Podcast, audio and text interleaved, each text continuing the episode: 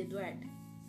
Nessa pandemia, mesmo cansada de ficar em casa, me sinto privilegiada.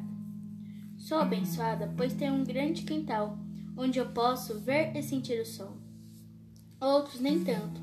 Muitos estão em um leito de hospital, sem ao menos respirar um ar natural. Eu queria muito que tudo isso passasse rápido e voltasse tudo ao normal. Vamos ter mais amor ao próximo, para que tudo isso passe logo.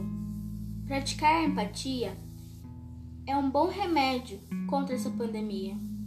Logo poderemos dar aquele abraço que tanto nos traz alegria.